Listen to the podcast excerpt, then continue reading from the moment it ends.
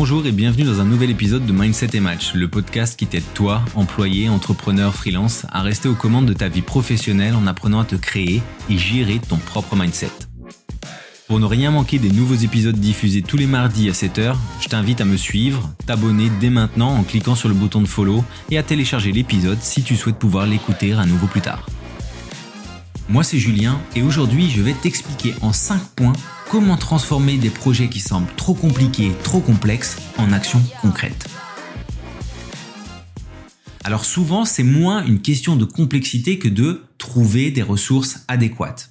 Par exemple, moi, depuis que j'ai lancé mon offre d'accompagnement Mindset et Match pour les petites entreprises, eh ben, j'ai été confronté à pas mal de refus. Pour faire simple, je me suis rendu compte que les prospects, et toi potentiellement, créent souvent une forme de réticence.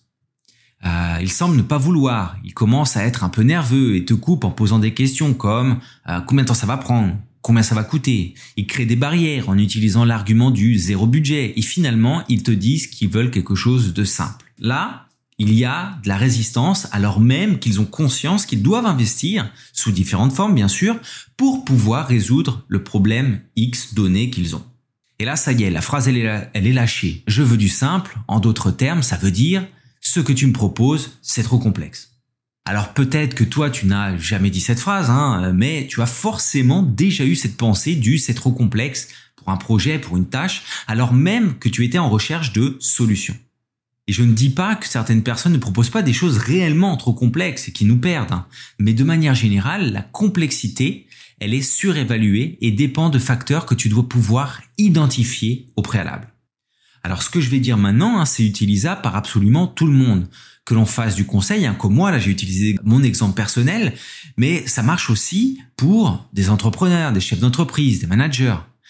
Pour moi, la première étape, pour n'importe qui, c'est de savoir identifier la source de la complexité perçue. Et pour moi, il y en a deux qui se détachent. La première, c'est le manque de compétences.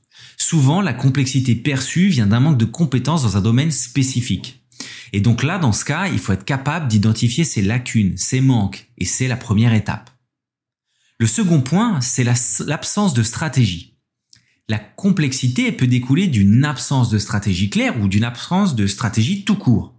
Sans un plan défini, même les tâches les plus simples peuvent devenir insurmontables ou sembler insurmontables. C'est brouillon et on ne comprend pas où on va ni dans quoi on s'embarque.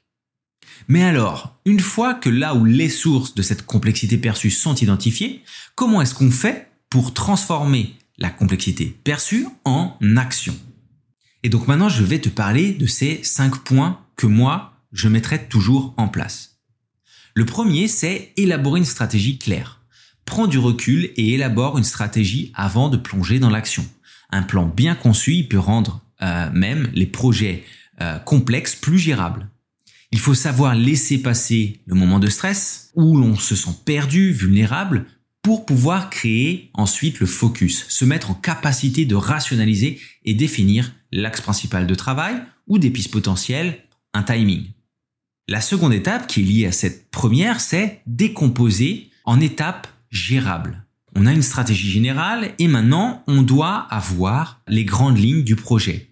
Donc ces grandes lignes du projet, il faut les diviser en étapes plus petites et plus gérables. Ça rend chaque partie plus accessible et facilite la progression, mais surtout, ça te donne la possibilité de voir qui peut ou doit faire quoi, comment, et tu vas pouvoir identifier des points réellement faibles, ceux qui demandent une autre expertise, une formation, et donc tu vas te mettre réellement là en capacité de trouver des solutions, de passer à l'action. Et ça, ça m'amène au point suivant qui est acquérir des compétences nécessaires. C'est le troisième point. Si le manque de compétences est un obstacle, investis dans ton apprentissage ou celui de ton équipe, de tes équipes. Des formations ciblées peuvent rendre le projet plus abordable. Si ce genre de choses fait déjà partie de la culture de ton entreprise, hein, c'est quelque chose qui est déjà pratiqué, si les collaborateurs sont habitués à pouvoir améliorer leurs connaissances, bah c'est encore plus simple. Maintenant, tu vas peut-être devoir faire face à des limites, comme le temps. Peut-être que le temps euh, que tu as à disposition ne te permettra pas directement d'utiliser l'acquisition de nouvelles compétences en interne. Dans ce cas, évalue. Est-ce que je peux faire monter la personne A en compétence Z en interne, pendant que le collaborateur B externe à l'entreprise utilise cette même compétence pour solutionner le problème? Est-ce que ça vaut la peine pour le futur Est-ce que c'est du one shot? Tout va dépendre de la, du contexte, hein, de ce qu'il y ait à résoudre, mais tout va devenir beaucoup plus clair et beaucoup plus abordable si tu as ce type de raisonnement. Donc là, je viens de parler de collaborateurs externes et c'est le point que je vais aborder maintenant. Collaboration et externalisation.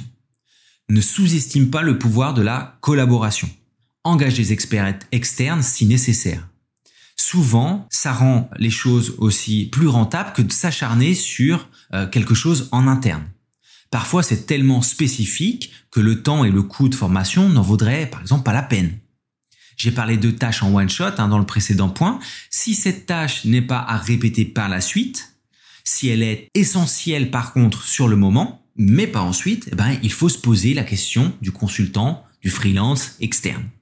Et du coup, une fois que tout ça été évalué, eh ben, tu vas pouvoir passer à, et c'est le dernier point, la priorisation et l'allocation des ressources. Tu as identifié les ressources nécessaires, que ce soit du temps, des compétences ou des outils.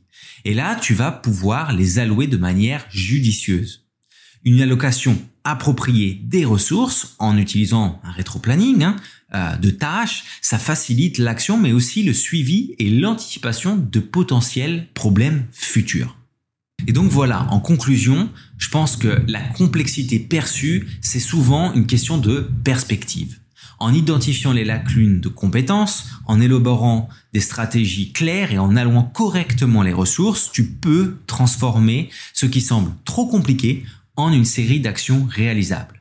Et si tu sens euh, bah, que c'est quelque chose avec laquelle tu n'es pas forcément à l'aise, que tu as besoin d'aide, eh ben n'hésite pas à faire appel à un consultant qui va pouvoir t'accompagner même sur ces étapes.